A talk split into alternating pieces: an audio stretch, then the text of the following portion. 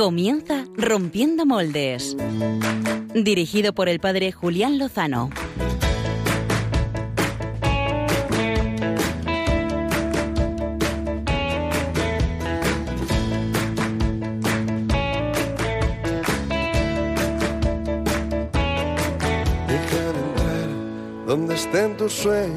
Donde tus anhelos se ponen.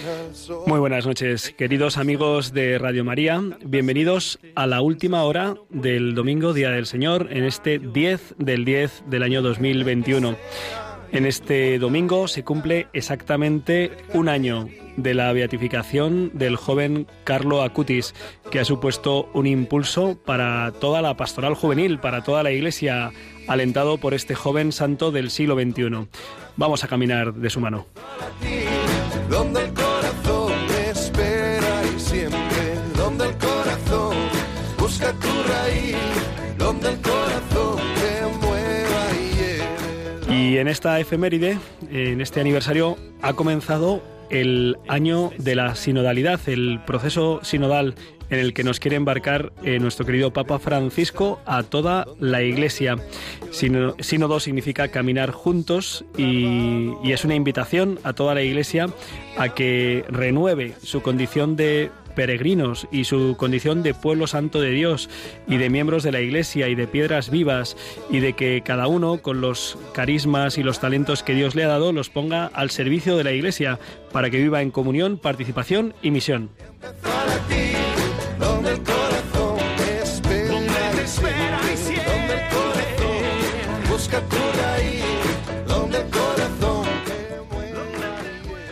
De sínodo hablaremos, hablaremos mucho en los próximos meses, porque es un proceso que está llamado a calar poco a poco en el corazón de la Iglesia y de todos los creyentes, y todos los procesos necesitan su tiempo para arrancar, para ir asentándose. La Iglesia desea que mm, haya un- una gran asamblea, un gran momento de encuentro, de escucha, como nos decía el Papa Francisco en la homilía de esta mañana de la misa de inauguración de este camino sinodal, encontrarnos para escucharnos, para poder discernir, buscar la comunión para poder participar más, para tomar parte más activa en la en el ser de la Iglesia para llevar adelante su misión. Sin embargo, este no va a ser el tema principal de la entrevista de esta noche. Eh, quédense y sabrán cuál es. espera siempre, donde donde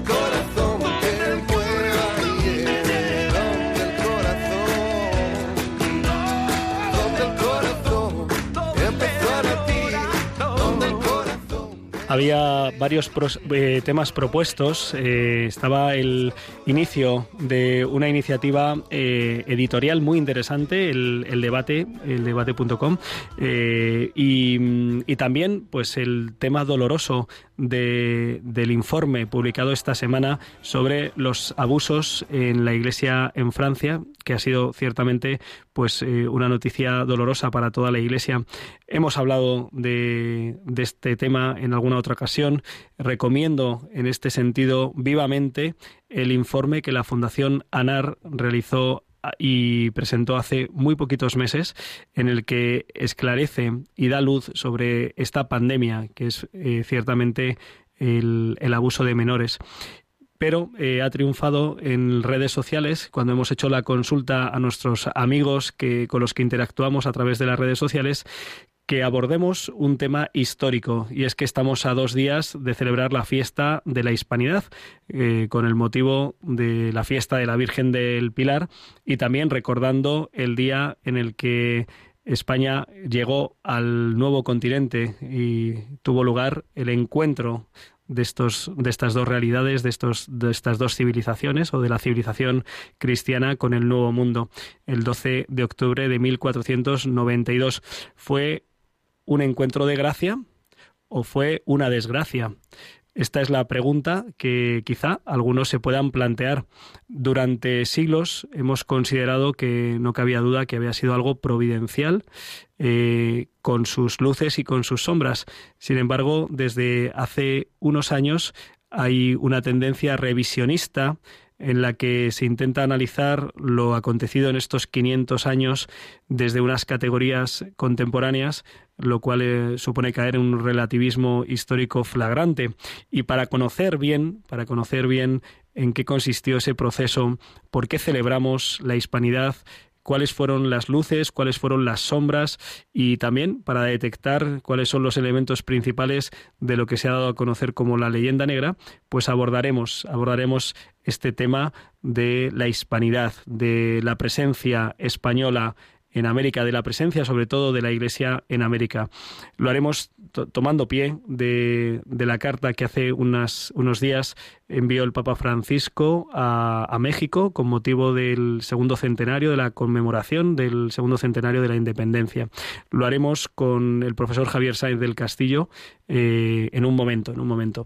Eh, Saludamos antes de ello a nuestro querido Álvaro González. Muy buenas noches, Álvaro, ¿qué tal estás? Muy buenas noches, Julián. Casi no te he saludado ahora al llegar al estudio. Hemos llegado un poquito ajustados, también un poquito así como cari acontecidos después de que España haya estado a puntito de ganar el torneo de naciones, no, no sé cómo se llama exactamente este torneo. UEFA Nations League, yo creo, Julián, ni mm, sabemos el nombre. UEFA Nations League, muy bien. Eh, como lo hemos perdido, nada, es la, eh, copia la Copa del Patio del Colegio. Bueno, pues nada, eh, una pena.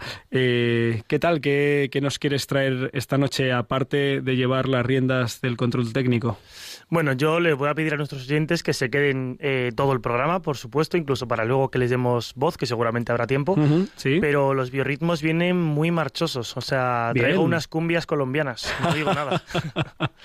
bueno, bueno, pues nada, terminaremos en todo lo alto este programa. Si Dios quiere, habrá, habrá espacio pues para poder participar en él, llamando en directo, eh, pues con los temas que, que, hemos, que hemos presentado, el, el camino sinodal, la beatificación de Carlo Acutis, también el triste tema de los, de los abusos y sobre todo el tema, el tema de portada, eh, el tema de la hispanidad, en una semana en la que hemos recordado otra efeméride histórica pues de mucho peso y, y de mucha alegría, que es los 450 años de la victoria en la batalla de Lepanto, el pasado 7 de octubre, eh, día de la Virgen del Rosario.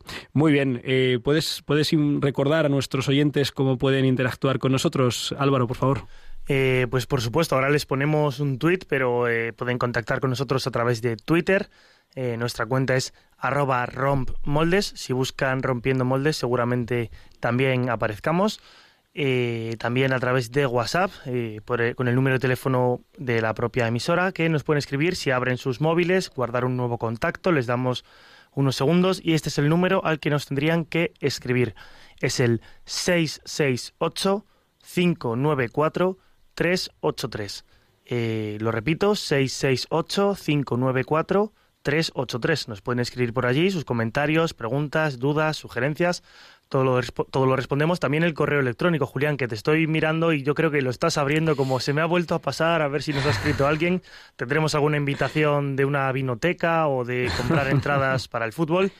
Nuestro correo electrónico, lo repito también, si te parece, sí, es por favor. Eh, rompiendo moldes, arroba radiomaria.es.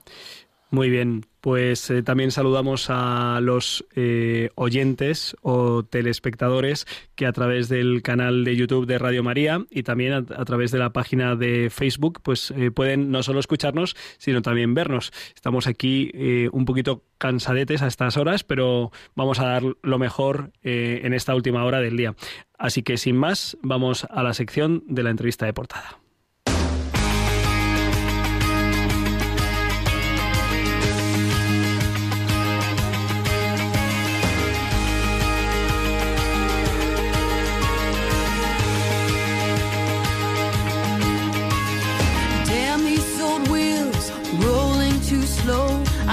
Down this wide line so far to go.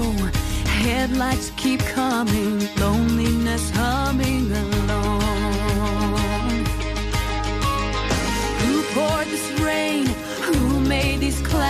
I stare Javier Sainz del Castillo Caballero es historiador, es especialista en historia de América por la Universidad Complutense y actualmente profesor de historia en el Instituto CEU de Humanidades Ángel Ayala de la Universidad CEU San Pablo. Se dedica fundamentalmente a la historia del pensamiento y de las mentalidades colectivas. Dentro del americanismo, sus temas de investigación son precisamente la leyenda negra y el pensamiento sobre la hispanidad. Y en cuanto a la historia reciente, en los últimos años se ha dedicado principalmente a estudiar el totalitarismo y los mecanismos de manipulación sobre la población. Como ven, temas realmente interesantes y de actualidad. Además, ha sido colaborador de esta casa, donde entre los años 2010 y 2012 se hizo cargo del programa Historia del Cristianismo. Saludamos en estos momentos a don Javier Sáenz del Castillo Caballero. Muy buenas noches, Javier. Eh, buenas noches, padre. ¿Qué tal? Encantado de, estar con ustedes. muchísimas gracias por atendernos a estas, a estas horas del domingo, eh, cuando mañana, aunque sea día no lectivo, es un día laborable y tendremos que ponernos a la obra. Pues sí.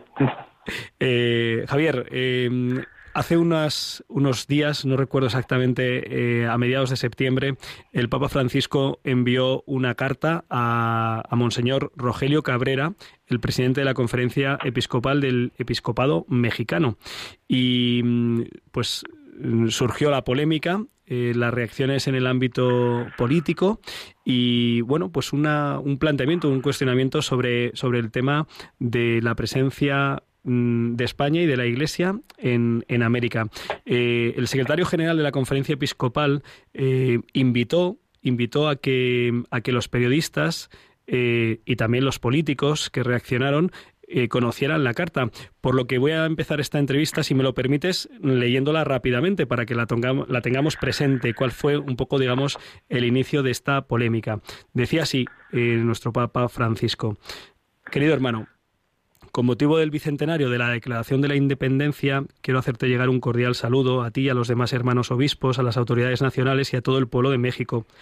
Celebrar la independencia es afirmar la libertad y la libertad es un don y una conquista permanente. Por eso me uno a la alegría de esta celebración y al mismo tiempo deseo que este aniversario tan especial sea una ocasión propicia para fortalecer las raíces y reafirmar los valores que los construyen como nación. Para fortalecer las raíces es preciso hacer una relectura del pasado, teniendo en cuenta tanto las luces como las sombras que han forjado la historia del país. Esa mirada retrospectiva incluye necesariamente un proceso de purificación de la memoria, es decir, reconocer los errores cometidos en el pasado, que han sido muy dolorosos. Por eso, en diversas ocasiones, tanto mis antecesores como yo mismo hemos pedido perdón por los pecados personales y sociales, por todas las acciones u omisiones que no contribuyeron a la evangelización. En esa misma perspectiva tampoco se pueden ignorar las acciones que en tiempos más recientes se cometieron contra el sentimiento religioso cristiano de gran parte del pueblo mexicano, provocando con ello un profundo sufrimiento. Pero no evocamos los dolores del pasado para quedarnos ahí, sino para aprender de ellos y seguir dando pasos vistas a sanar las heridas, a cultivar un diálogo abierto y respetuoso entre las diferencias y a construir la tan anhelada fraternidad priorizando el bien común por encima de los intereses particulares, las tensiones y los conflictos. El aniversario que están celebrando invita a mirar no solo el pasado para fortalecer las raíces, sino también a seguir viviendo el presente y a construir el futuro con gozo y esperanza, reafirmando los valores que los han constituido y los identifican como pueblo, valores por los que tanto han luchado e incluso han dado la vida muchos de vuestros antecesores, como son la independencia, la unión y la religión. Y en este punto quisiera destacar otro acontecimiento que marcará sin duda todo un itinerario de fe para la Iglesia mexicana en los próximos años, la celebración dentro de una década de los 500 años de las apariciones de Guadalupe. En esta conmemoración es bello recordar que, como lo expresó la Conferencia del Episcopado Mexicano en ocasión del 175 aniversario de la Independencia Nacional, la imagen de la Virgen de Guadalupe tomada por el Padre Hidalgo del santuario de Atono a Totonilco simbolizó una lucha y una esperanza que culminó en las tres garantías de Iguala, impresas para siempre en los colores de la bandera. María de Guadalupe, la Virgen Morenita, dirigiéndose de modo particular a los más pequeños y necesitados, favoreció la hermandad y la libertad, la reconciliación y la inculturación del mensaje cristiano, no solo en México, sino en todas las Américas. Que ella siga siendo para todos ustedes la guía segura que los lleve a la comunión y a la vida plena en su Hijo Jesucristo. Que Jesús bendiga a todos los hijos e hijas de México y la Virgen Santa los cuide y ampare con su manto celestial. Y por favor, no se olviden de rezar por mí, fraternalmente, Franciscus. Esta fue la misiva.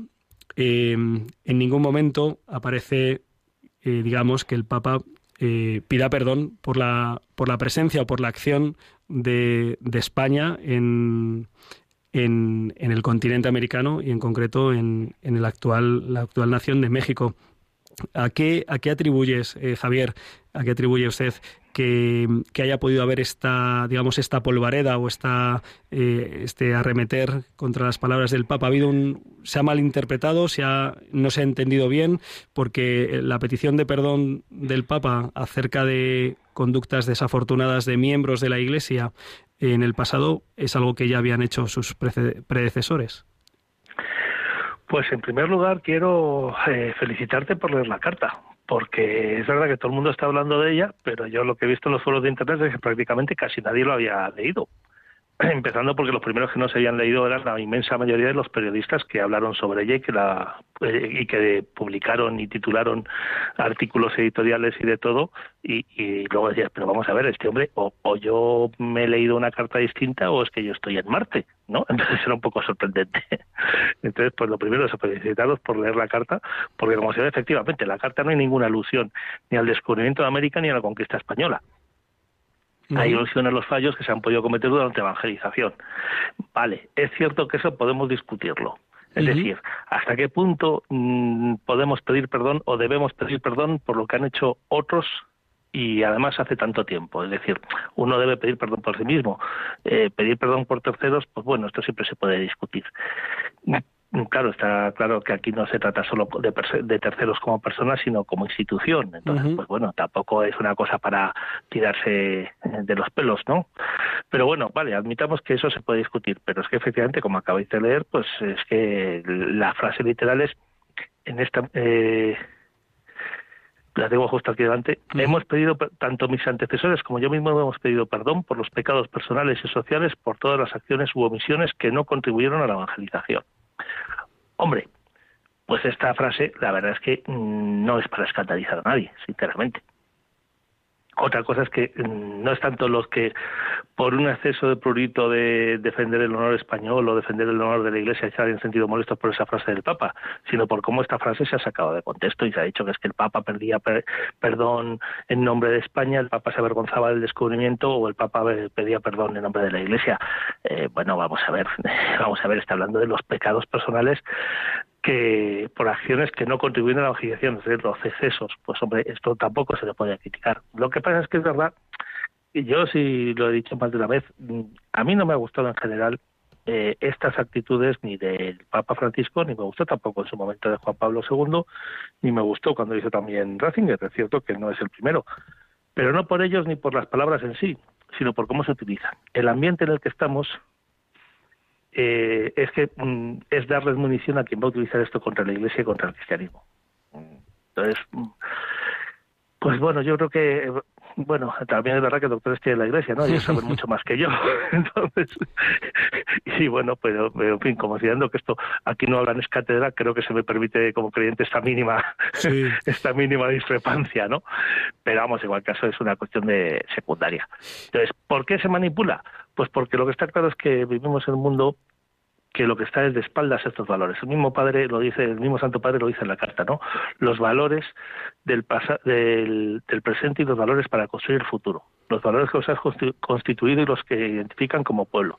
Hace una alusión, además, al, a las tres garantías, no las nombra, pero bueno, las nombra en, en una frase anterior, queda un poco difuso, pero eh, las tres garantías, que es el nombre con el que se conoce el lema del plan de Iguala, con el que se se planifica la independencia de México son religión, independencia y unión. Vale, también aquí hay gente que, que ha, se ha sentido demasiado ofendida, pues que hombre, es que alabar la independencia es entonces rechazar eh, a aquellos contra los que luchaban los independentistas, es decir, contra la corona española que había llevado la iglesia, la religión, etcétera, etcétera. Bueno, vamos a ver, estamos hablando de la carta para felicitar eh, el aniversario de la independencia. bueno, no creo yo que fuese muy de buena educación del Santo Padre que, que empezara diciendo, queridos señores obispos de México, vuestra independencia ha sido un error histórico de vuestro país y habéis hecho muy mal. Hmm. Hombre, estaríamos...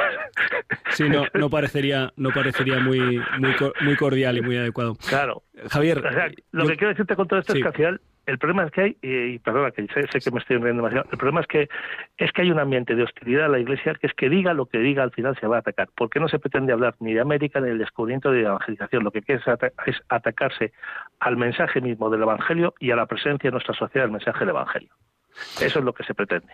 ¿Qué, supuso la llegada de, Cristóbal Colón y con él de, la presencia española, de la corona española? ¿Qué supuso para eh, ese continente en el que había una, realidad eh, absolutamente eh, diversa, distinta a la que se vivía en, Europa en el año 1492? Hombre, pues como creyentes lo primero que supuso y es lo que debemos de poner en primer lugar es lo que supuso fue la llegada de la, de la buena nueva, la llegada del Evangelio.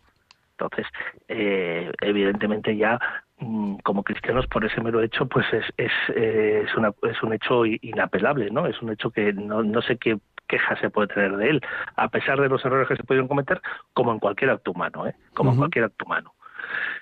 Eh, y evidentemente fue mucho más lo que se consiguió, fue mucho más el fruto que, lo, que, cualquiera de todos esos eh, errores y demás. Luego se discute mucho sobre si esto supuso civilizar a los pueblos americanos, si supuso sacarles de la barbarie. Bueno, para algunos evidentemente sí supuso sacarles de la barbarie, ¿no? Los pueblos más primitivos.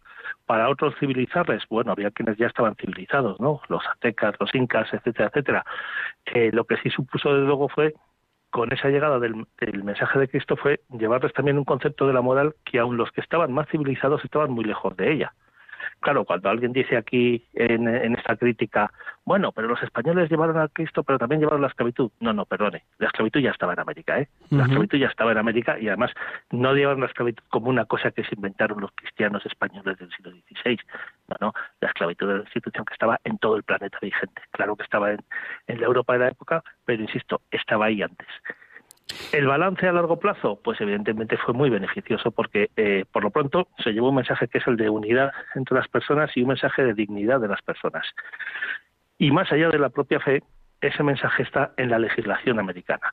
El gran, el, gran éxito y el gran orgullo de la conquista española de América son las leyes de Indias y es establecer una sociedad en la que esos valores están presentes cuando se dice muchas veces, bueno, sí, eso, era lo que se predicaba, pero no se cumplía. No, no, mire usted, sí se cumplía, sí se cumplía y no poco. Y eso es una constante que está a lo largo de los 300 años de presencia española en América, y bueno, ese es el legado que hemos dejado. Y, mm, aprovechando que, mencionas eh, las leyes de Indias, eh, se ha comentado pues la comparación entre la, legislación que, puso en marcha la corona española en, los lugares donde extendió la corona, no, no eran colonias, sino que formaban parte, eran regiones del, propio, del propio imperio español. Eh, y, mm, cuáles eran los puntos fundamentales que emanaron pues en parte de pues también de la de la escuela de, Salamanca de esa escuela de pensamiento con la que surgió el derecho internacional, la visión de la dignidad de la persona, eh, porque 500 años después eh, se plantean pues eh, cuestiones que llevan a derrocar eh, estatuas de, Cristóbal Colón, de Isabel la Católica, y resulta que pues que hace 500 años estas eh, personalidades llevaron a América valores mm, fundamentales que, que no estaban reconocidos. Claro. Eh, bueno, lo primero que tengo que aclarar es que mm, en general los americanistas estamos un poco cansados de la, discusión de las colonias, porque habría que empezar por decirlo de, bueno, defíname usted colonia, ¿no? Como suelo decir yo, muchas, me acuerdo muchas veces de una anécdota de un amuno, que en una entrevista le preguntó un periodista, pero don Miguel, no me ha quedado muy claro, ¿usted al final cree en Dios? Y un amuno le respondió, mire joven, para contestar a esa pregunta habría que explicar primero quién es Don Miguel, qué significa creer y qué es Dios. Y luego ya entonces hablamos. entonces, eh, a ver, si hablamos de que son colonias en el sentido romano, que es lo que son, en el sentido como son las, esa colonización, población de un territorio, pues claro que son colonias. En el sentido moderno, después del siglo XIX, del imperialismo moderno, de ocupación de los territorios sometidos como subordinados a la metrópoli, pues evidentemente en ese sentido no son colonias Claro, si luego aquí viene para intentar abrir una discusión sobre esto, ver en qué documento de 1600 y pico aparece o no aparece el nombre colonia, pues mire, sí, aparece y aparece muchas veces, pero en el sentido de que se está poblando y colonizando un territorio, es decir, asentando población. no en el sentido de que se organice jurídicamente de forma sometida y tal. En ese sentido, como bien has dicho, pues serán terrenos, territorios, perdón, eh, entroncados en, régimen de igualdad con la con, con los territorios de la península. Eso en primer lugar. ¿Cuál es el eje fundamental de esa colonización? Que no se hace como se había hecho tradicionalmente en la Edad Media y, se va a hacer en, por casi todos los países desde el siglo XV hasta el siglo XVIII, no se hace a expensas de la propia población nativa, expulsándola o marginándola, sino que se hace integrándola y asimilándola. Esto es fundamental. Y esto se hace precisamente basándose en, los principios del, del cristianismo. Esa asimilación significa, en primer lugar, eh, si todos somos hijos de Dios, todos somos iguales. Así que para empezar, estos señores son tan seres humanos como nosotros y son tan libres como nosotros. Y esto es una cosa que está desde el principio.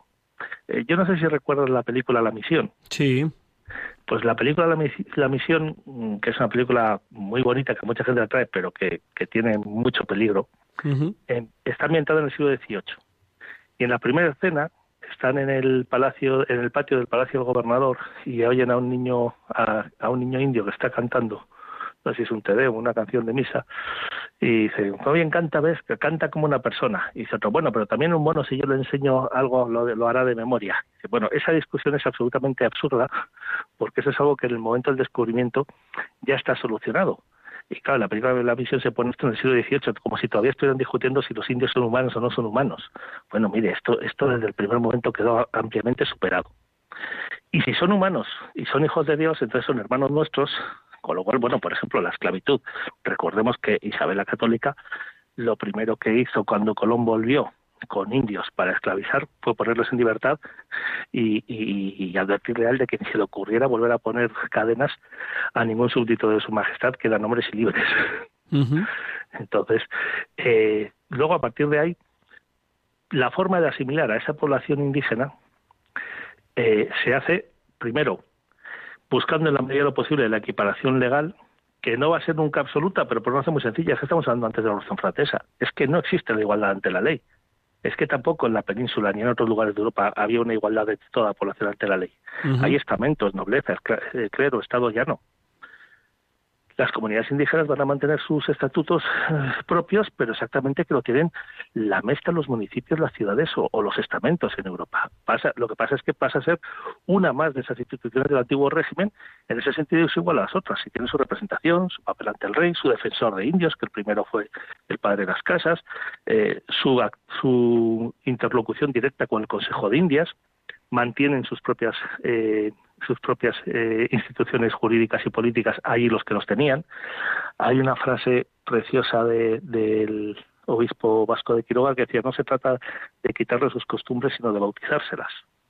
Y ese va a ser el eje fundamental de la actuación. En el siglo XVII, a principios del siglo XVII, Solórzano Pereira, uno de los juristas más importantes de América y el que prácticamente es el que diseña lo que va a ser terminadas las conquistas, el que diseña, por así decirlo, la estructura política de América durante los siguientes 200 años, dedica un tratado entero, un capítulo entero dentro de su tratado de gobierno de América a los a las costumbres indígenas y a qué costumbres hay que mantener, cuáles sí, cuáles no y las que se mantienen cómo. Y el criterio es muy sencillo, no es que sean más o menos civilizadas. No es que sean culturas de, pueblos originarios o culturas españolas, sino todas aquellas eh, costumbres que vayan acorde con los principios del Evangelio, hay que mantenerlas y respetarlas y cultivarlas. Y todas aquellas que choquen frontalmente contra el Evangelio porque sean eh, inhumanas son las que hay que cambiarles, es decir, el canibalismo, sacrificios humanos, esclavitud, etcétera, etcétera, etcétera. Entonces, claro, eh, por eso digo que, que cuando uno lo conoce y se para a pensar, dice, ¿qué, qué, qué hay en contra de todo esto? Otra parte es igual que cualquier otra conquista de las miles que ha habido a lo largo de la historia, de las que los propios pueblos indígenas tenían entre ellos. Lo que hay detrás de fondo es esa actitud anticristiana que, que caracteriza al mundo actual, por desgracia, ese anticlericalismo furibundo, y que este es uno de sus temas recurrentes para, uh, en definitiva, no es para preocuparse de qué hizo la Iglesia hace 500 años o los españoles hace 500 años, sino cómo atacar a la Iglesia ahora. Mm, dos preguntas para terminar que serían como lo que me gustaría que se pudieran quedar los oyentes de, esta conversación. Como experto tanto en la hispanidad como en leyenda negra, eh, leyenda negra, ¿cuáles son los temas, eh, así como enumerados, eh, a los que tendríamos que estar atentos los, los cristianos, especialmente los cristianos de España, eh, cuando se hablan sobre ciertos temas en los que es evidente que está de, de raíz eh, lo que se conoce como la leyenda negra. ¿Cuáles son los temas que tenemos que decir? Uy, cuidado, que aquí, aquí hay un elemento de leyenda negra que hemos asimilado, digamos, por osmosis, por el ambiente, y que tenemos que estar atentos. Y, la última con la que me gustaría terminar es, eh, pasado mañana, Día de la Hispanidad, eh, desde algunos sectores hace años que se proclama que no hay nada que celebrar en el Día de la Hispanidad. Me gustaría que pudieras compartir con nosotros, con los oyentes, eh, los elementos fundamentales, tres, cuatro, cinco elementos por los que mm, tenemos cosas que celebrar. ¿Cuáles son las cosas eh, importantes que celebrar? Aparte, la principal, el hecho de haber llevado el anuncio del Evangelio allí. Empecemos por la leyenda negra, si te parece. Pues mira, en un ensayo que tengo yo escrito sobre la leyenda negra, digo que eh, la leyenda negra tiene tres, tres motivos fundamentales o tres tres eh, ideas fundamentales que, que van cambiándose, pero que son las que están detrás de todo. La primera es hacer apelación a la inferioridad de los españoles, una inferioridad sustancial de los españoles que les hace peores que cualquier otro pueblo de, de Europa de la época. Eh, la segunda, esto es lógicamente, pues en ese momento España es la primera potencia del mundo, es la que está arrasando en Europa, y entonces, claro, todos sus enemigos, pues es la, respuesta de la propaganda típica de guerra. Estos son los malos, nosotros los buenos, y son tan malos, tan malos, que es que como personas, no solo que sean el bando enemigo, sino que es que como personas son peores, inferiores y moralmente inferiores. Segundo. A ver, la segunda sería el fanatismo.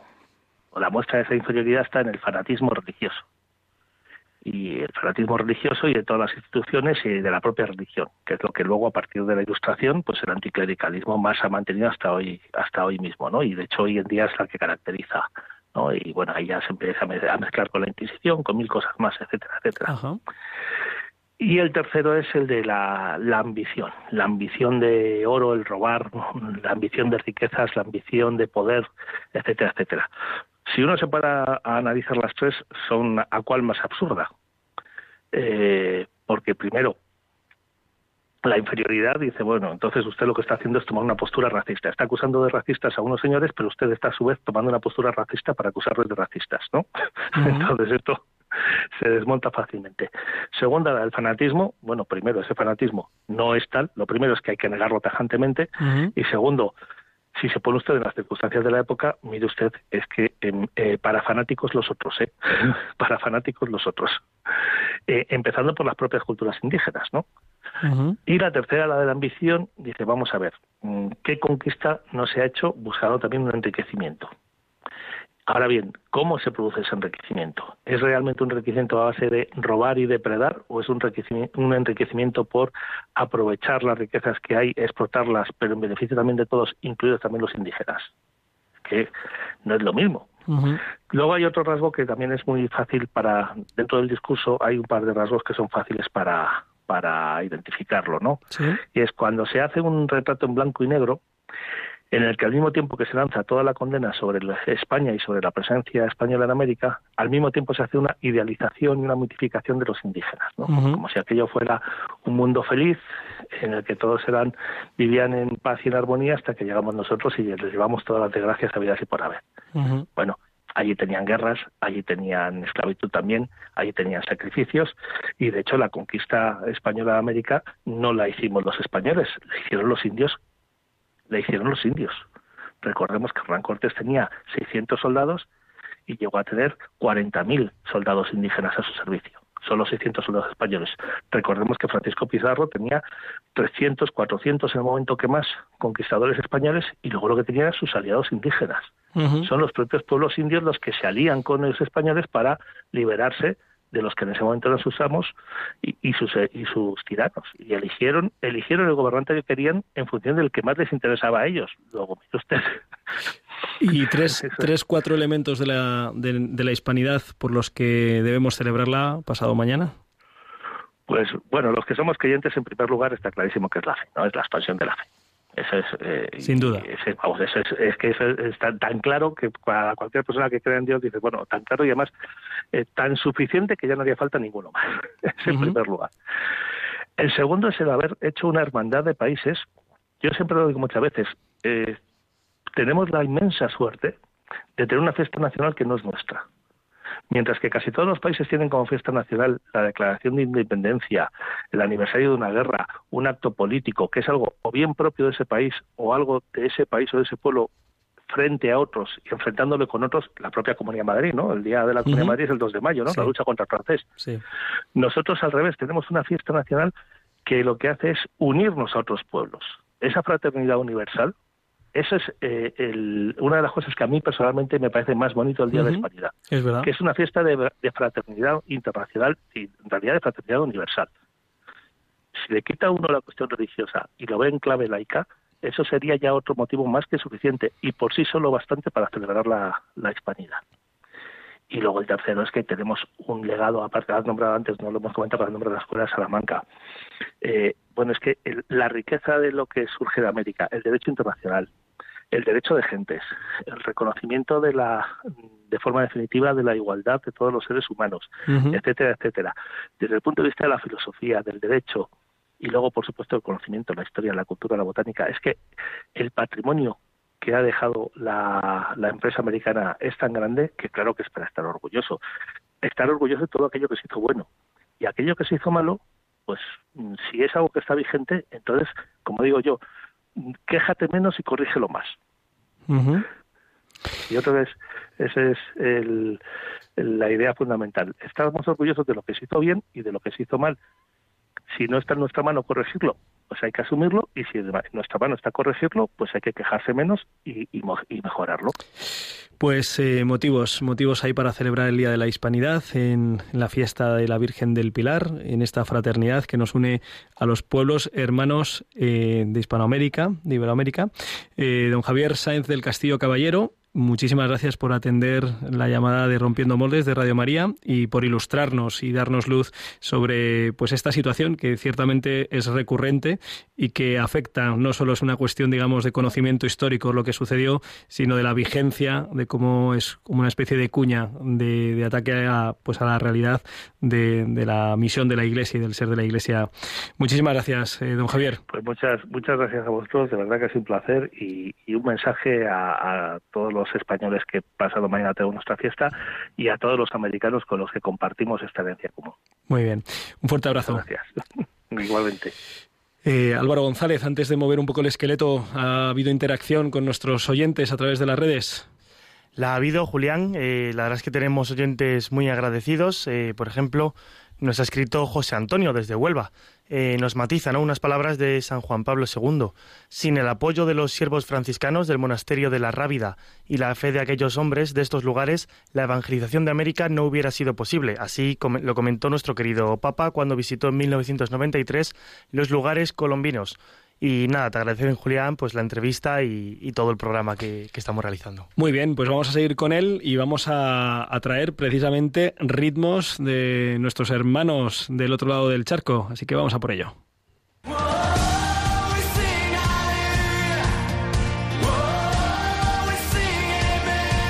Biorritmos con Álvaro González.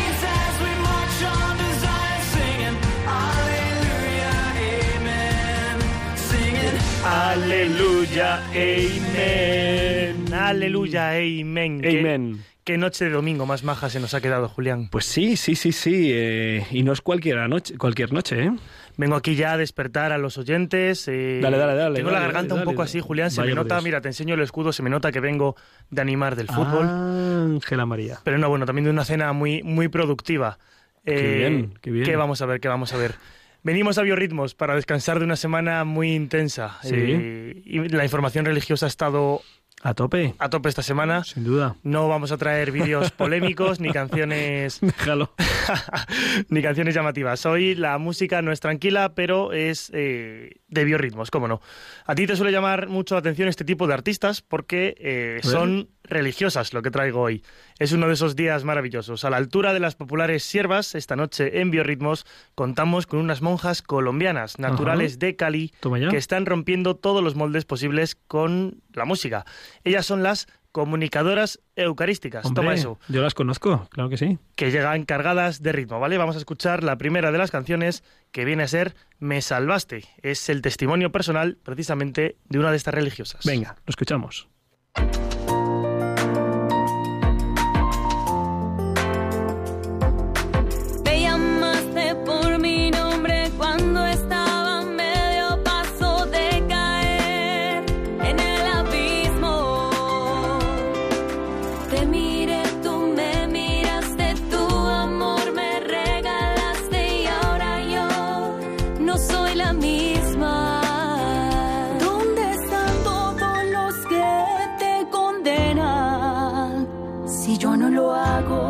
Vete en paz y no pegues más.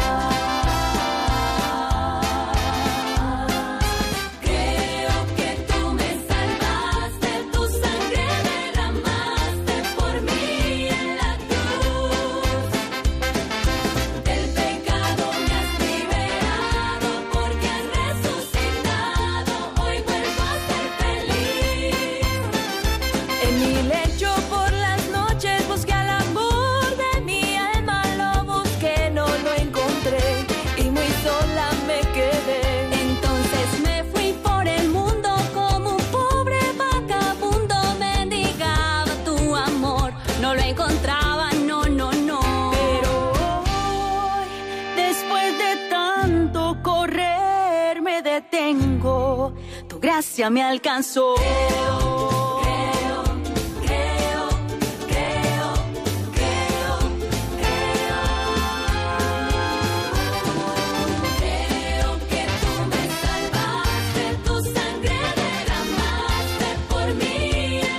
Mucho ritmo, Julián. Dices Mucho- que las conocías. Mucho ritmo, nos ha despertado, sí, en, en un encuentro, en un congreso de comunicación en Roma, en la Universidad eh, Pontificia de la Santa Croce, eh, conocí a las comunicadoras eucarísticas. Lo que no sabía es que además de estar metidas en el mundo de la comunicación, eh, pues estaban en el mundo de la música, eso no lo desconocía. Pues hacen de todo. Ahora lo vamos a ver y, y vamos a decir, madre mía, y cómo aprovechan su vida y su vocación. Qué maravilla.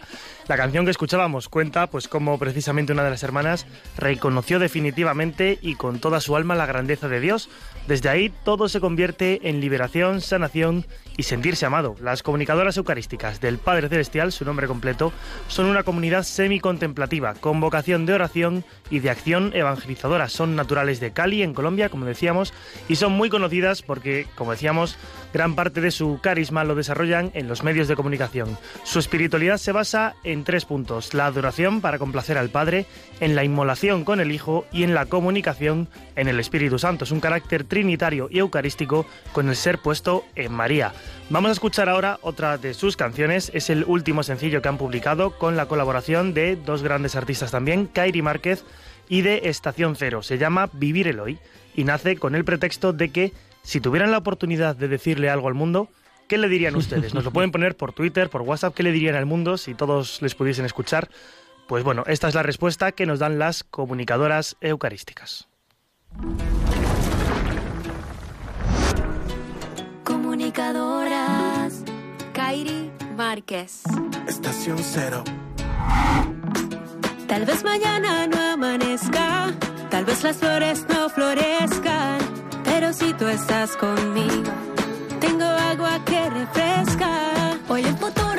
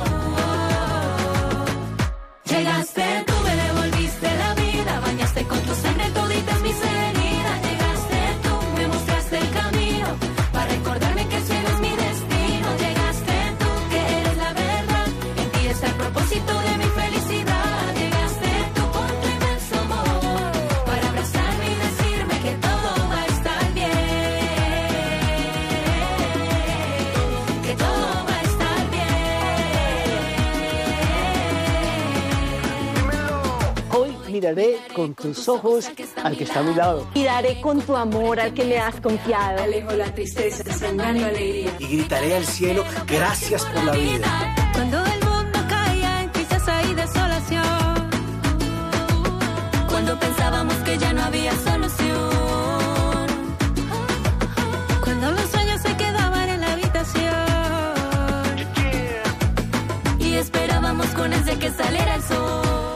Pues es Julián una versión del Carpe Diem, pero católico. Llegaste tú y lo cambiaste todo.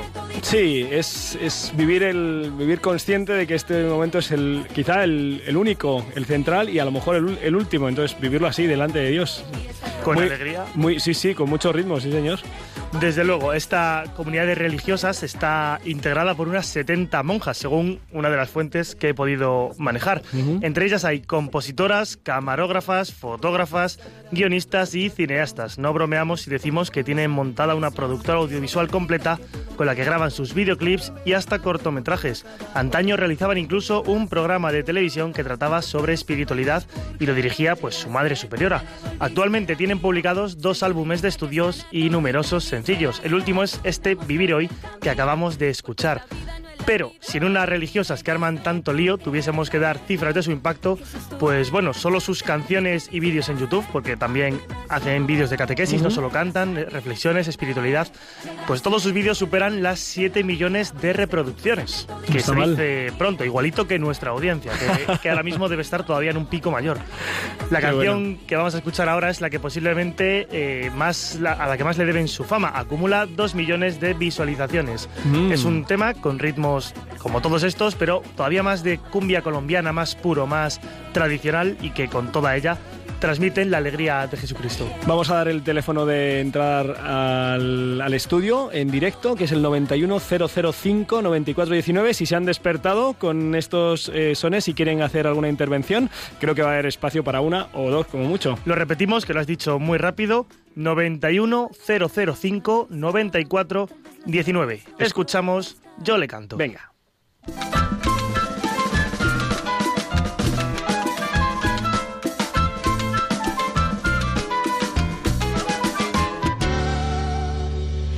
Reunido para alabar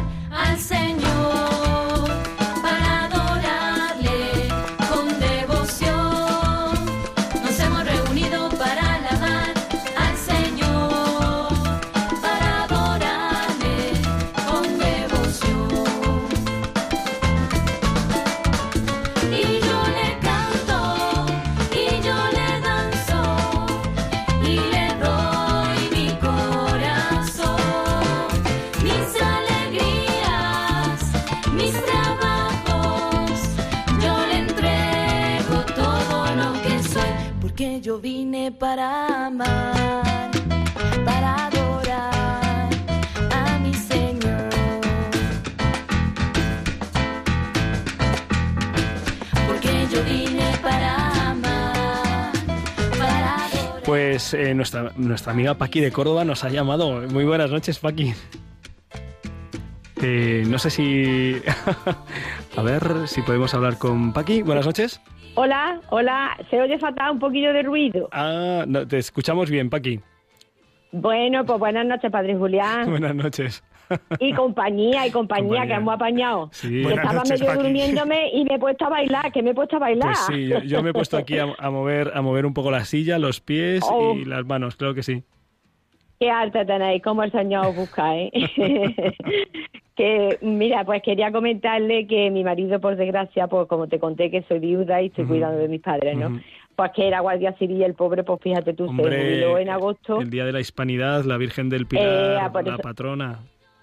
Es que con las patronas que hemos hecho, ya ves tú, 44, a- 44 años podríamos hacer ahora en diciembre, que nos casamos el día, el día de la Nochebuena, nos casamos el 24 de diciembre, Un buen a las nacimiento. 12 de la mañana con el ángelo, ¿eh? O sea que ya, ya tuvimos suerte. Pero, pero bueno, decía eso, que, que estoy muy agradecida por, por escucharos y que, hombre, que le dedicáis una oración para mi marido el día de la patrona, Por que supuesto. está en el cielo y que desde allí nos estará viendo. Por Y supuesto. no te quiero entretener más, que quiero que entren más personas y no quiero abusar de, de, de vuestra compañía. Bueno, que un abrazo gracias. y muchas bendiciones. Un que, abrazo. Que, que Dios os bendiga, ¿vale? Unidos en el. Señor y en la Virgen del Pilar. Un abrazo. Un abrazo. Adiós. Mis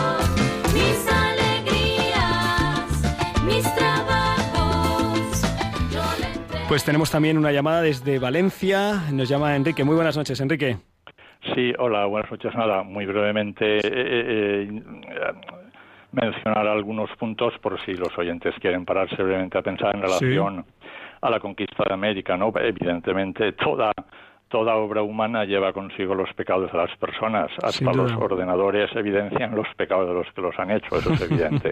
Sí. Bien, eh, solo quería decir muy brevemente eh, Sí. algunos datos eh, que a mí me parecen personalmente significativos. Uno, la lengua, que, que en América se abre el castellano, evidencia a todas luces que hubo un trato respetuoso con ellos. Si no, la lengua de un conquistador no habría pervivido durante cinco siglos de ninguna de las maneras. Sí, sí, Es totalmente. un punto pues para pensarlo.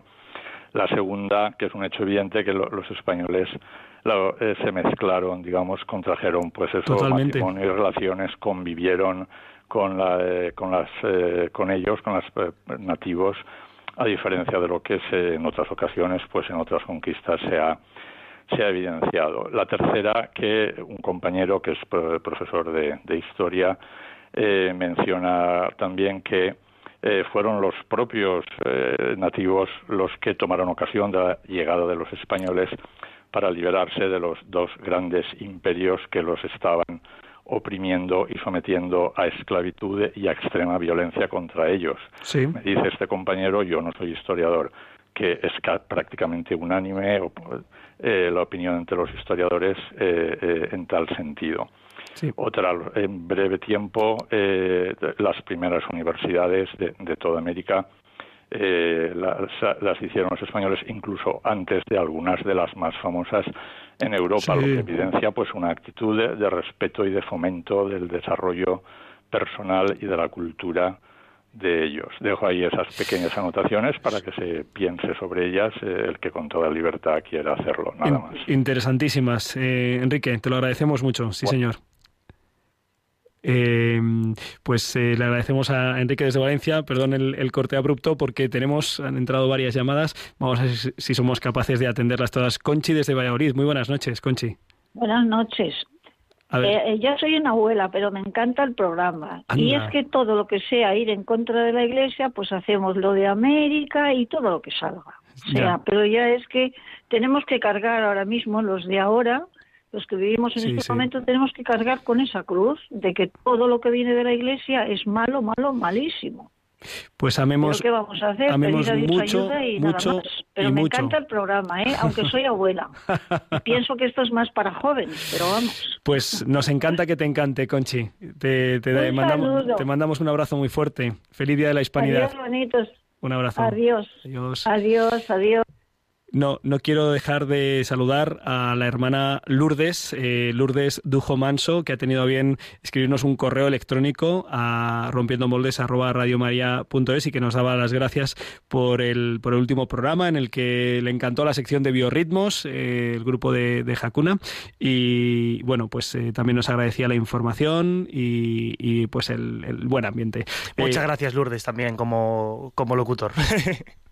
Bueno, no sé si tenemos una última llamada, Álvaro. Ya estamos en la, en la recta final. Nos queda un minuto de emisión y queremos romper moldes por una vez y terminar a I55, que es el horario previsto. Este es el primer programa de la décima temporada. Le damos gracias a Dios y a la Virgen por poder compartir con vosotros pues tantas cosas buenas, porque Dios es muy bueno. Dios es muy bueno. Ayer eh, participaba en, en la en la entrega, en la recepción del hábito franciscano de una joven del sur de Madrid, eh, Rocío, ahora Sor María Rocío del Sagrado Corazón, y, y decía Dios es muy bueno, y es verdad, eh, lo mostraba con su cara y con su rostro y con su sonrisa y con su corazón. Damos gracias a Dios y a la Virgen por terminar este día, nos encomendamos al Beato Carlo Acutis, le damos gracias a Álvaro González por haber estado en, al, al hilo, al control del, del barco de Rompiendo Moldes, y muy buenas noches Álvaro, muchas gracias. Muy buenas noches, gracias a ti, Julián, también a todos los oyentes que siguen colapsando nuestra centralita. No da tiempo para más. Pues eh, les damos las gracias por llamar. Nos encantaría eh, coger las llamadas. En esta temporada ya más tiempo. Nos despedimos hasta dentro de dos semanas. Sigan escuchando Radio María. La semana que viene Armando Lío y en dos semanas nos escuchamos. Eh, recuerden, eh, Armando Lío y ahora sigue la aventura de la fe. Y en dos semanas nos vemos y que sepan que con el Señor seguro lo mejor está por llegar.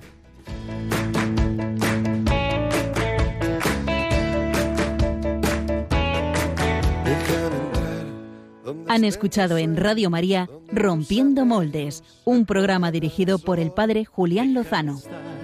Donde tantas veces piensas que no puedes, tal vez pueda yo.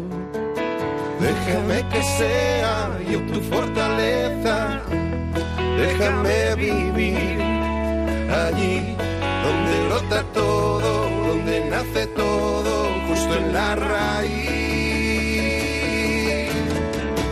Donde el corazón empezó a latir, donde el corazón me espera y siempre, donde el corazón busca tu raíz, donde el corazón te mueva y lleve, donde el corazón, donde el corazón. En tus desengaños para repararlos y ser tu motor.